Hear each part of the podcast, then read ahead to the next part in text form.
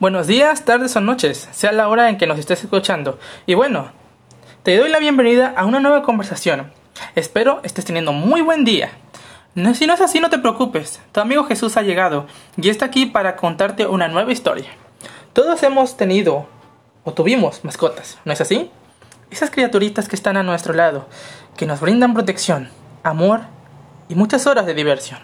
Y quién sabe, muchas veces los queremos tantos que lo etiquetamos como un miembro más de la familia. A todos nos gustan los animales. Y hoy es una fecha muy especial. Y se preguntarán por qué. Porque hoy hablaremos de una perrita muy especial. Así que, busca unas botanas, acomódate como mejor puedas. Conecta los audífonos porque hoy tu amigo Jesús te hablará sobre Laika, el primer animal terrestre en orbitar el espacio. Así que, comencemos. Esta historia transcurre entre los años 1950, cuando estaba el auge de la carrera espacial. Ambas potencias competían por ver quién llevaba el primer ser humano al espacio. El problema es que sabían que sería un gran riesgo y ninguna quería tomarlo, así que decidieron irse por un camino más oscuro, el cual era enviar cápsulas al espacio con animalitos. Aquí es donde entra nuestra protagonista Laika. Laika era una de varios perritos encontrados y adoptados en Rusia, Moscú. Y esto se debía a que esos animalitos en Moscú estarían más adaptados y mejor preparados por la forma en que tenían de vivir. Y aparte de eso, porque no solían comer mucho.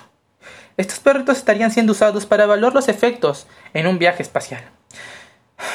Tristemente, estos, estos perritos tuvieron que pasar por un cruel y duro entrenamiento como uno en el que eran colocados en una centrifugadora que simulaba la aceleración de la cápsula al salir de la atmósfera.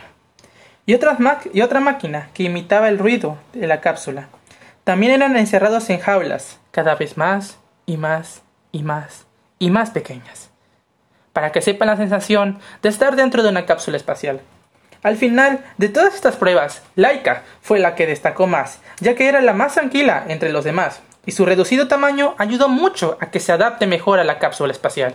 Y el día 3 de noviembre de 1957, Laika realizó un viaje espacial en la cápsula Sputnik 2. Pero lo triste de todo fue la explicación que dieron. Y es que decían que la perrita no habría sufrido nada de dolor y que su muerte habría sido pacífica. Cosa que fue una rotunda falsedad y que en lo personal detesto pero eran otros tiempos. Y obviamente no podías decir falleció, murió, de tal manera fue un fracaso esta misión. No. Tuvieron que pasar años, específicamente en el 2002, cuando personal que trabajó en las instalaciones dijeron la triste y dura verdad. Y es que Laika había muerto de un ataque de pánico. Y el calentamiento de la nave no, no tuvo una muerte pacífica. La cápsula en donde iba ahora el cadáver de Laika siguió orbitando la Tierra por cinco meses. En abril de 1958 se quemó la cápsula al entrar en contacto con la atmósfera. Los responsables de entrenar a los perros para llevarlos al espacio fueron Vladimir Jadowski y Oleg Gasenko.